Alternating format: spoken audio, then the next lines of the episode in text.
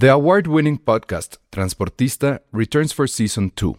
This time, we'll meet Beto Coral, who has lived his whole life in pursuit of one thing justice for his father, a police captain.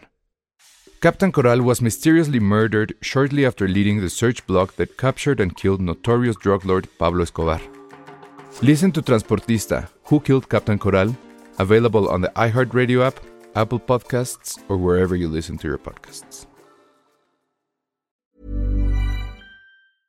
I'm Sandra, and I'm just the professional your small business was looking for. But you didn't hire me because you didn't use LinkedIn jobs. LinkedIn has professionals you can't find anywhere else, including those who aren't actively looking for a new job but might be open to the perfect role, like me. In a given month, over 70% of LinkedIn users don't visit other leading job sites. So if you're not looking on LinkedIn, you'll miss out on great candidates like Sandra. Start hiring professionals like a professional. Post your free job on linkedin.com/spoken slash spoken today. Escuchas. Escuchas un podcast de Dixo. Escuchas a Dos tipos de cuidado. Dos tipos de cuidado. Con Arturo Aguilar y El Salón Rojo. Por Dixo. La productora de podcast más importante en habla hispana.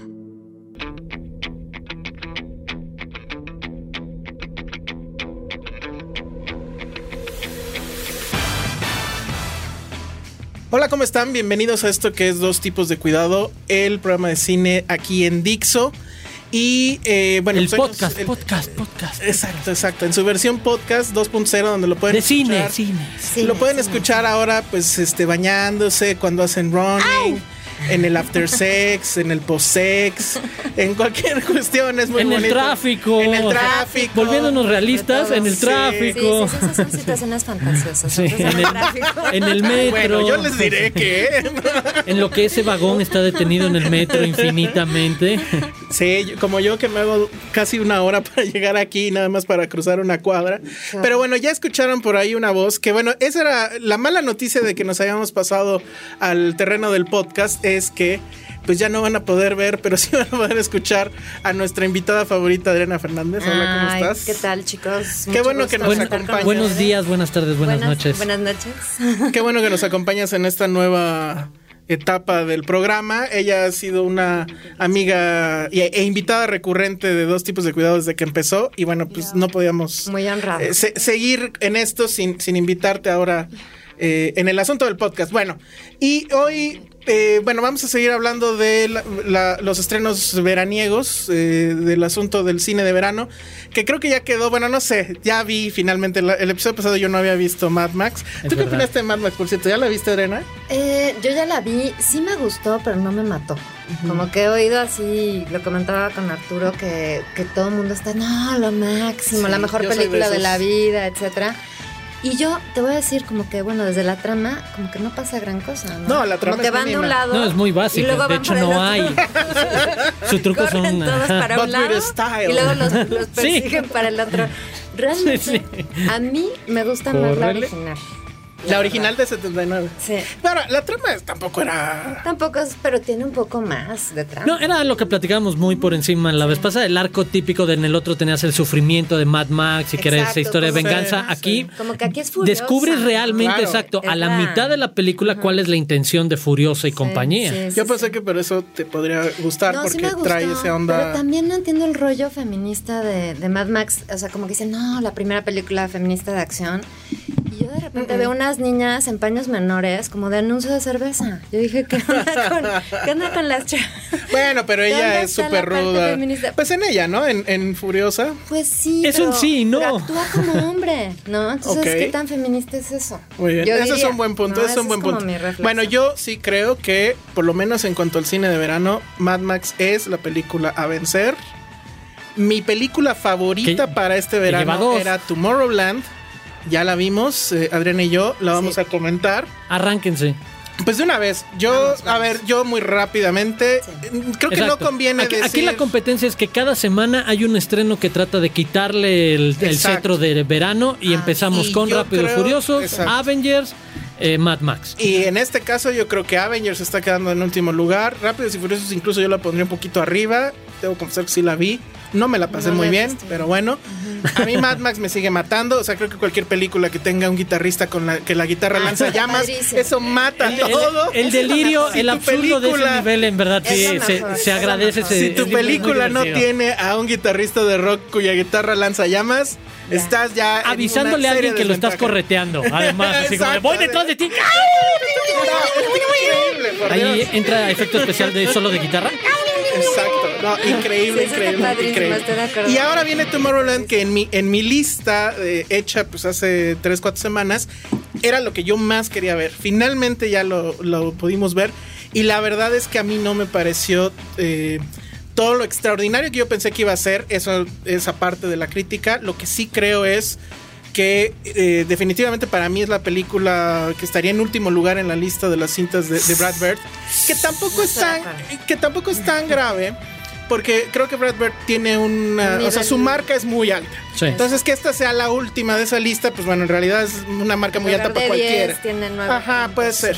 Pero sí, creo que el gran problema Ghost ahí. Protocol y Los Increíbles, ahí como referencia para la Pero gente. Ghost Protocol es una muy buena película de acción también. Ah, El no, no, es muy los- buena. A mí Muy me parece muy buena. Sí. Por eso El- sigo el creyendo que ese es un gran punto alto. de los Ah, no, bueno, hijo. Es que ves, y, y, eh, y este Es que Gigante de Hierro, también es una joya. que Ah, es este que para es- llorar. es- él es un genio. O sea, para llorar, pero en buena onda, porque sí te sacan y su gran final, Ay, el sí, speech es de, de Antón. Ah, Sí, sí. Dime un momento así de Tomorrowland. A ver, si quieres final- cuenta de qué ver, va, porque no, bueno. no hemos dicho. Bueno, Tomorrowland trata, será como unos años en el futuro, no es exactamente este presente. Y tenemos a una niña de unos 17 años aproximadamente que es interpretada por Reed Robertson, que a mí me gustó mucho esa heroína, fíjate. ¿De dónde sale ella, eh? Pero, ¿Es su primer película? Mm, No estoy muy A segura. ver, ahorita lo averiguamos. Vamos a porque la verdad es que ella, No, lo- ella ella lo tiene- hace bien. Bien. Y la otra niñita, También lo hace muy bien, que es una... Bueno, el caso es que esta niña se, se- todas las noches se va en una moto y trata de desarmar las grúas, no Co- corta los cables de las grúas que están tratando de demoler una estación espacial de la NASA en Cabo Cañaveral. Entonces ya uno de ahí dice, no, pues algo está raro, ¿no? Como que están quitando a la NASA, etcétera. Y bueno, resulta que el papá de esta niña es un ingeniero de la NASA que mientras no quiten esa estación espacial, pues él va a seguir teniendo chamba porque su chamba Ah, claro, justamente claro. es como desarmar la estación, pero después pues ya, quién sabe qué va a pasar. El caso es que ella pues la meten al bote, ¿no? Por andar ahí, este... saboteando, Saboteando, básicamente. Y entre las cosas que le De regresan... anarquista ahí en el centro histórico. Exacto. exacto. De anarca, ¿no? Sí. En, el, este, en el centro, en, en el en Cabo Ahí Cañaveral. grafiteando reforma. Exacto. Y le traen un pin, ¿no? Se encuentra un pin entre sus cosas. el famoso pin de el Tomorrowland. famoso pin de La Tomorrowland. Y pues como que se da cuenta que hay un mundo alterno, ¿no? Entonces un Oh. poco lo vamos a dejar ahí para no echarlas a perder la película. Pero a mí sí me gustó mucho. Yo iba, a mí la ciencia ficción no me gusta. De entrada no es como mi fuerte. Y la verdad me sorprendió porque se me hace que lo que hace Bird es que no sacrifica el, el fondo por la forma. O sea, es de esas películas que tienen mucha acción, que tiene pues mucha espectacularidad, tiene escenas muy emocionantes, ¿no? Pero eh, tiene un mensaje interesante. A mí sí me gustó. El mensaje es muy raro porque, bueno, es que sin spoilerear, pero digamos que es una celebración a todos aquellos que em, han imaginado cosas que han cambiado al mundo, ¿no? Exacto. O sea, eh, leía yo hoy precisamente que Brad Bird quería hacer un cameo, por ejemplo, que, que apareciera Stanley Kubrick. Está raro porque había un corto de la película donde incluso sí aparecía Walt Disney Ah, y lo mencionaban, ok, ok. etcétera. Y de hecho yo pensé que la cinta se iba a ir Por ahí. el lado de homenajear a, a Walt Disney como Ajá, visionario, sí, etcétera, sí, sí. soñador, bla, bla, bla, emprendedor. Y no, y en ese corto, bueno, esa secuencia no, la vimos en, no, en no el corte vimos, final. No la vimos, no. Y a mí lo que se me, o sea, lo que lo- mi tema con la película es, tiene muchos de, eh, me recuerda mucho a Minority Report. Me recuerda mucho por el tema de que todo momento hay efectivamente situaciones de peligro, todo momento hay, digamos, persecuciones. Por ahí se va a meter un personaje que es una niña chiquita que va a, a decirle a esta chica por dónde va la onda, que también es impresionante. Ahorita busco su nombre. Este, creo que se llama Refi Cassidy, que no tengo idea de dónde salió tampoco. Las actuaciones están muy bien, creo que bueno, George este, Clooney, George Clooney está en- bien, ¿no? pero está un poco en automático también. Creo que las chicas son las que dominan. se divierte, ¿no? Se divierte. sentí como que se la está pasando bien. Se la está como que tiene bien. muy buen rapport con Que esta bueno, niña. que él es el amargado del tema, ¿no? Sí. O sea, todas las, las chicas son como que las que traen las ideas y él es el Sí, amargueta. exacto. Pero al final, eh, creo yo que hay un muy, hay un muy buen build up de la historia. O sea, de repente estás, o sea, sí volteas a ver el reloj, pero porque dices, sigo sin saber realmente de qué va.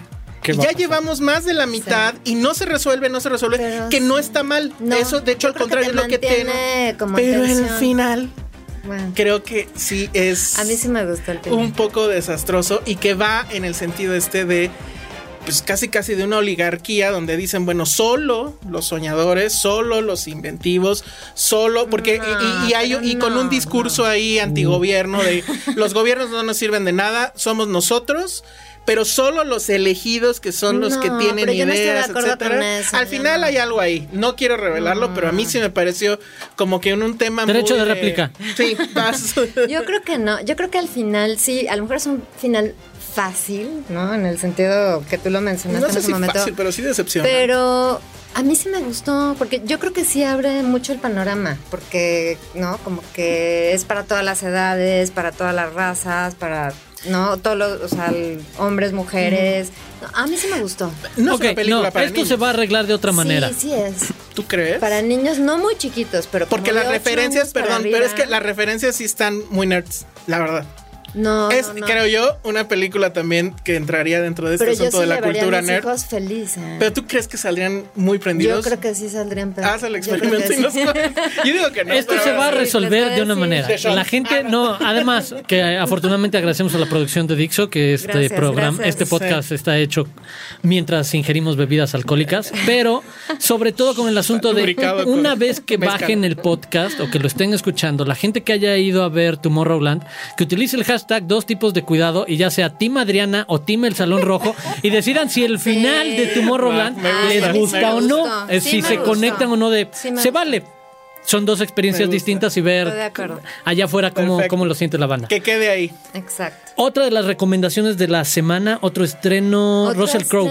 ¿Recomendación es o advertencia? debut, pues mm, ni uno ni otro. Yo creo que se queda entre ambas. Es el debut como director. Cae en categoría de espérate que la película llegue, que la agarres en un camión, como dice Exacto. Alejandro. Así. Tiene sus ventajas, sí tiene sus ventajas. Se llama Promesa de Vida y es una película yo creo que como muy personal de Russell Crowe, ¿no? Empezando porque es en Australia, aparte de la trama, y los personajes son todos australianos, como sabemos Russell Crowe es au- australiano.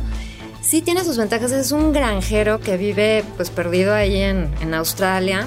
Pero pues vamos descubriendo en su historia que tiene tres hijos, que sus tres hijos se fueron a la Primera Guerra Mundial y que estuvieron en la batalla de eh, Galípoli en Turquía y que pues que murieron, ¿no? Aparentemente los hijos, entonces lo que quiere hacer este Russell Crowe es traerlos de regreso a tierras australianas y enterrarlos pues en su casa, ¿no? Intensa, Entonces, ya de pesadona. ahí empieza la intensidad, nada más una tragedia personal porque pues la esposa El azote. también tiene, ¿no? Este, pues pierde a la esposa. El caso es que se va a Turquía, toda una travesía para llegar, ¿verdad? Tres meses y medio porque es 1915.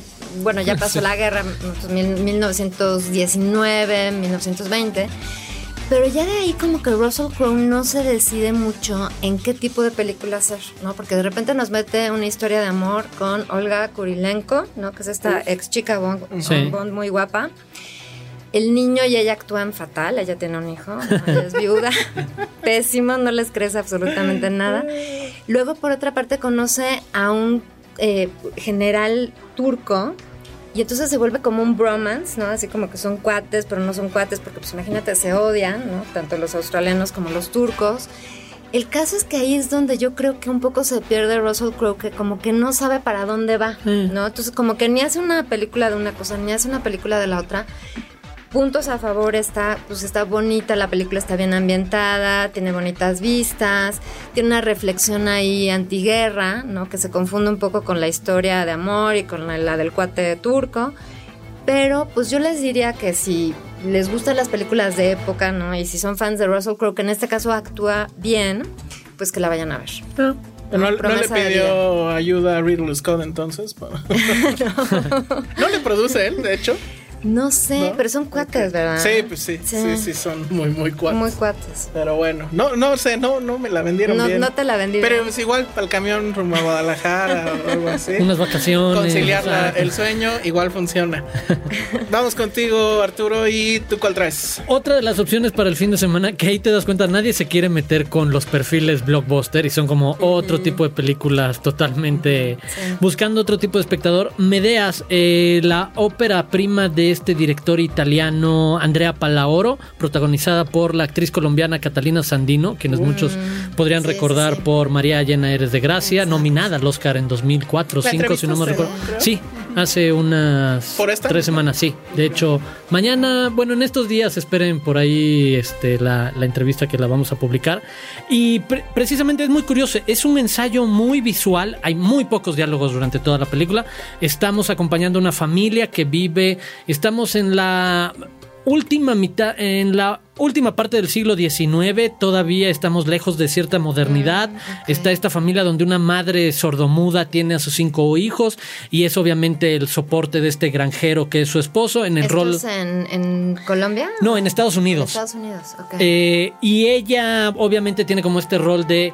Eh, madre, protectora, coordinadora, organizadora de toda, quien resuelve todo. Y tiene un giro muy particular porque si bien el mito griego o la ah, mitología alrededor de, Medeas, que era esta hechicera capaz de utilizar su magia para asegurarle fama y poder a. a ay, ¿quién era este? Jonás, el de los argonautas. A, Jonás, que era el hombre que, armaba. Aquí da un giro muy particular porque tiene que ver con lo que le pasa a esta mujer callada, que además no puede expresar mucho, cuando decide que su, que su vida puede volver a cambiar y que su rol no es únicamente ser eso que todo mundo le, le dice que tiene que ser, que es mamá y esposa y está recluida en una farma, en una, en una farma, perdón. Qué mal se escuchó eso. En una granja. En una Qué fatal, cabrón. Dos tipos de un cuidado. efecto así horrendo. Pocheando. Sí, pocheando. En una granja apartada. Pero es totalmente dentro de ese eh, perfil de película eh, meditativa, contemplativa, de muy bonitos encuadres, de una mm, fotografía estética y demás, pero muy clavada en lo que le pasa a esta mujer para tratar de... O sea, como que la puedes ver o la puedes no ver. Sí. puedes vivir sin y ahora, Y es una película que ya tiene también su tiempito. Sí, 2013 ganó en Venecia, estoy leyendo aquí, y en algunos otros festivales, Palm Springs y demás. Eh, pero bueno, pues ahí está otra opción. Y nada más antes rápido, porque en serio no quiero dejar de eh, dejar pasar sin, sin, sin avisarles que vayan que, a ver. que hay una película que se llama Autómata dirigida por un tipo que se llama Gabe Ibáñez, que creo que es ópera prima, él es español, y protagonizada por Antonio Banderas, y que probablemente con esto pues nadie daría un quinto, yo no daba un quinto. Pero resulta que es, hagan de cuenta, la precuela, una precuela muy lejana de Blade Runner y de Matrix juntas. La película empieza en una ciudad que se parece mucho a la de Blade Runner que, tiene este asunto de los anuncios neón y, la ciudad este, toda gris y, triste y con lluvia y demás. Y resulta que es en un, en un lugar muy en el futuro donde la radiación solar aumenta. Entonces hay una regresión tecnológica porque ya los aparatos no funcionan, porque ya no funcionan las señales, etcétera. Y finalmente lo que empiezan a hacer la humanidad es construir robots que supuestamente son los que les van a ayudar a los humanos a sobrevivir, crean ciudades amuralladas con una especie de nubes artificiales que les dan lluvia y que los protegen de los rayos, etc. Y estos robots tienen solamente dos directrices, no pueden lastimar a un ser humano y no pueden eh, ellos eh, arreglarse a sí mismos, repararse a sí mismos. Entonces están estos personajes que se parecen mucho a los Blade Runners, pero que son en realidad los que ven las cuestiones de los seguros de la empresa que vende estos robots. Cuando alguien tiene una queja porque el robot hizo algo que en teoría no debe de hacer, de repente uno de esos ve a un robot justamente reparándose una pierna y lo que hace es matarlo. Entonces, bueno, eh, de ahí viene toda una investigación de por qué o cómo pudo suceder, por qué lo mató primero y por qué, eh, cómo pudo suceder esto de que se estuviera reparando. Y, bueno, es ahí donde entra el personaje de Antonio Banderas, que es un agente de seguros, básicamente. La verdad, la película está muy, muy bien. Insisto, nos recuerda muchísimo a Blade Runner, pero a mí me recordó mucho más a Matrix o a esta parte de Matrix que se llamaba Animatrix, que había un Ah, capítulo como de de 10 cortos. minutos que Cortos. se llamaba El Segundo Renacimiento, donde hablaba justamente de cómo empezó la guerra. Y la guerra empezaba justamente porque los robots, al, al verse ya, este, digamos, abrumados por los humanos, que los trataban como esclavos y demás, de repente Se rebelaban. Entonces, digamos que estamos en ese mismo Qué mundo. quejinches, Y que viene. No, pero la verdad es que. Robots, quejinches.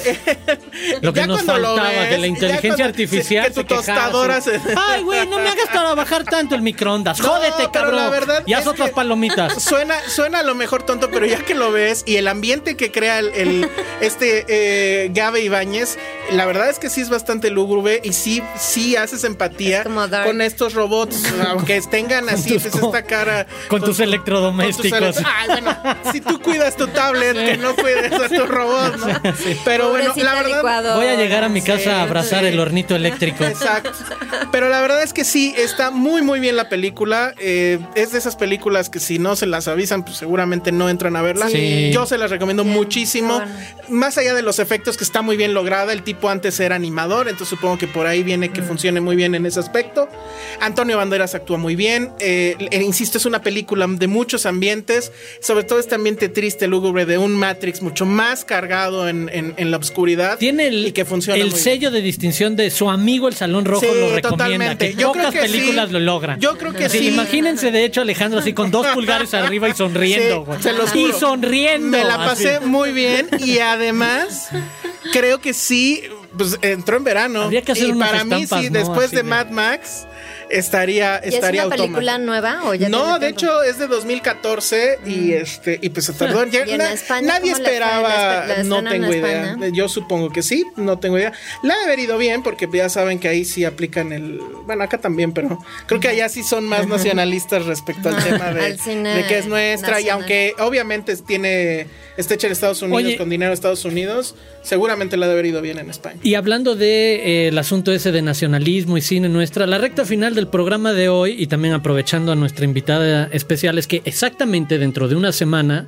de cuando estamos grabando este podcast se va a realizar la entrega del Ariel que literalmente es la entrega del Oscar mexicano. La Academia Mexicana de Artes y Ciencias Cinematográficas reconoce a las producciones que estrenaron comercialmente el año pasado o que participaron en una sección oficial en competencia dentro de algún festival de cine. Rápidamente, Adriana, eh, ¿es importante el Ariel? Híjole. Sí, es como la pregunta. Para el que lo ¿qué gane? Así tal vez. Porque, no, y lo platicamos hace rato, Pues fuera de broma, no es como cuando pase el Oscar y si hay un, un sector, un público, que sabes que espera el anuncio de la película que ganó creo Oscar que para ir a verla. Yo creo que es importante para, para, para la industria, pero para el público. Pero para el público le da exactamente igual. Así de, ¿no? ah, Si vas a ir a ver algo que estuvo ganadora. No, es que para empezar ni Ni siquiera, hay forma de verlo. ¿Qué es Ariel? Va por el canal 11 en vivo. Amigos, no Ahora se lo sí ya va en vivo.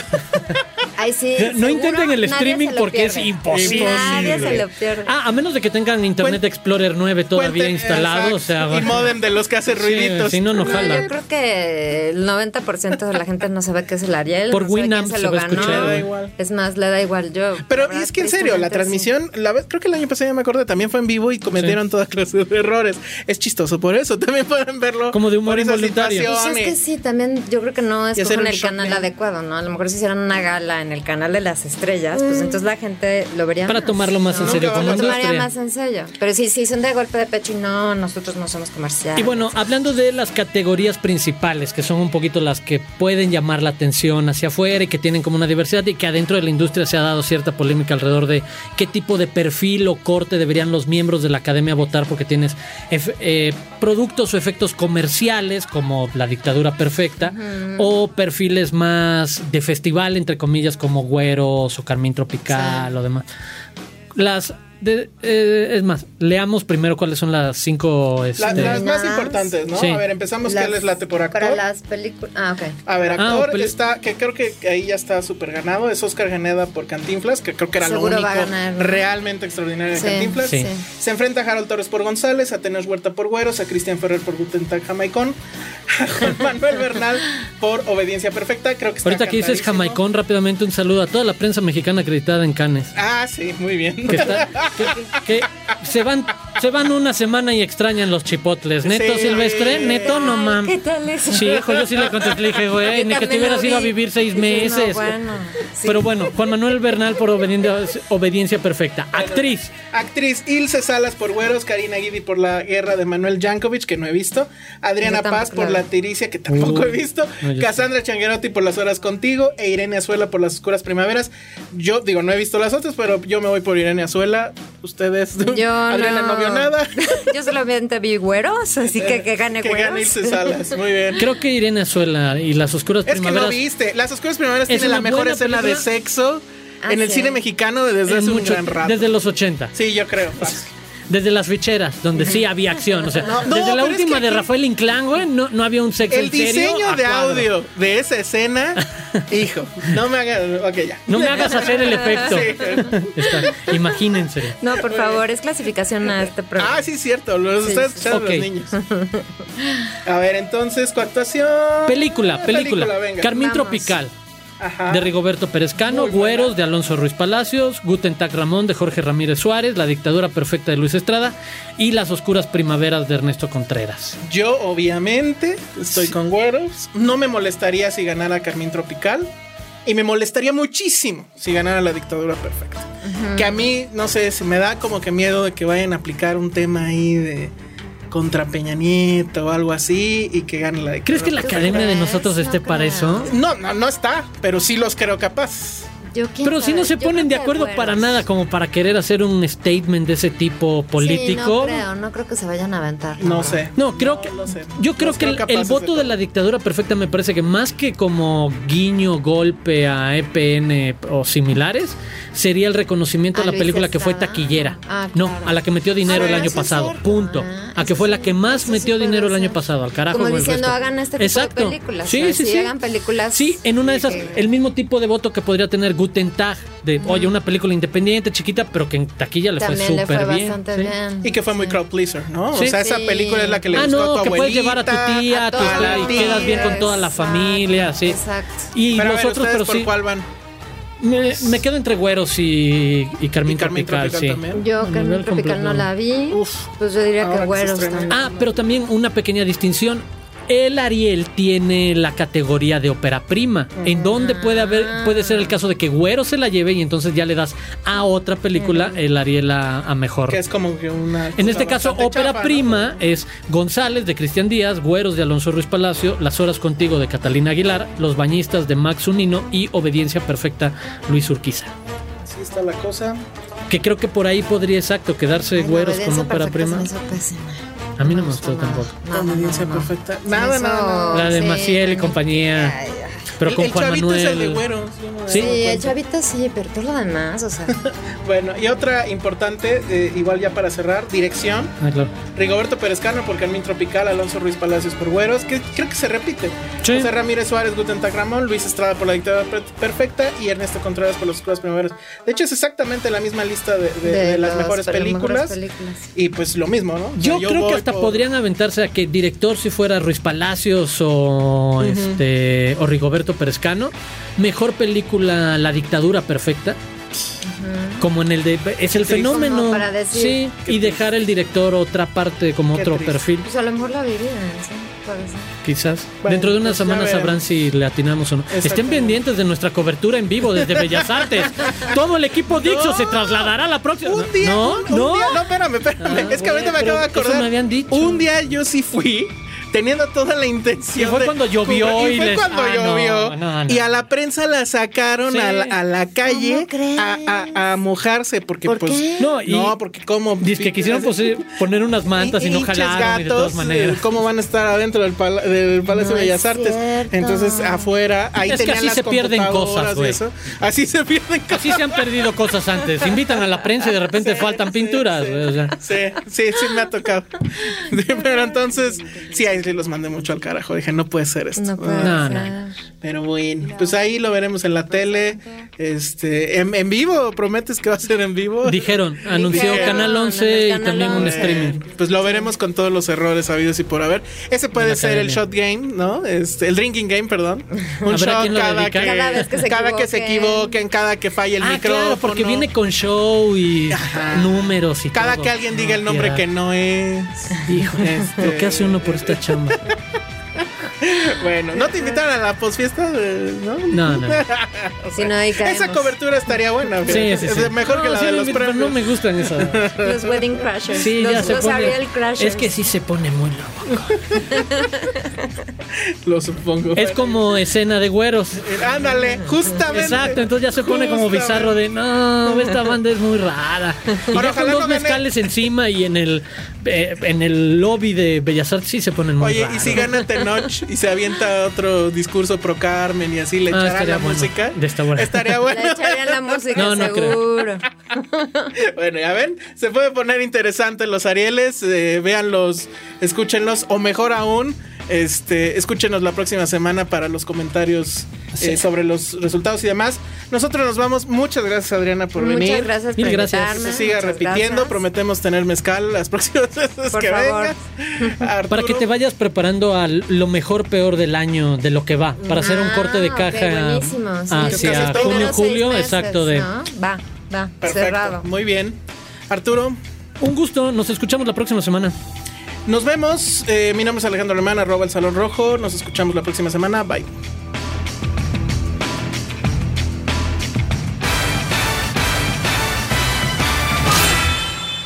Dixo presentó Dos tipos de cuidado con Arturo Aguilar y El Salón Rojo.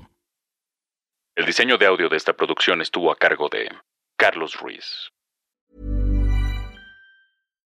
If you're looking for plump lips that last, you need to know about Juvederm lip fillers. With Juvederm Volbella XC and Juvederm Ultra XC, your lip look, whether it's subtle or bold, can last up to one full year with optimal treatment and no additional maintenance. Find a licensed specialist and see if it's right for you at juvederm.com today. That's J U V E D E R M.com. Add fullness to lips in adults over 21 with Juvederm Volbella XC or Juvederm Ultra XC. Do not use if you have severe allergies or a history of severe allergic reactions, or if you're allergic to lidocaine or the proteins used in Juvederm. Tell your doctor if you have a history of scarring or taking medicines that decrease the body's immune response or that can prolong bleeding. Common side effects include injection site redness, swelling, pain, tenderness, firmness, lumps, bumps, bruising, discoloration, or itching. As with all fillers, there's a rare risk of unintentional injection into a blood vessel, which can cause vision abnormalities, blindness, stroke, temporary scabs, or scarring.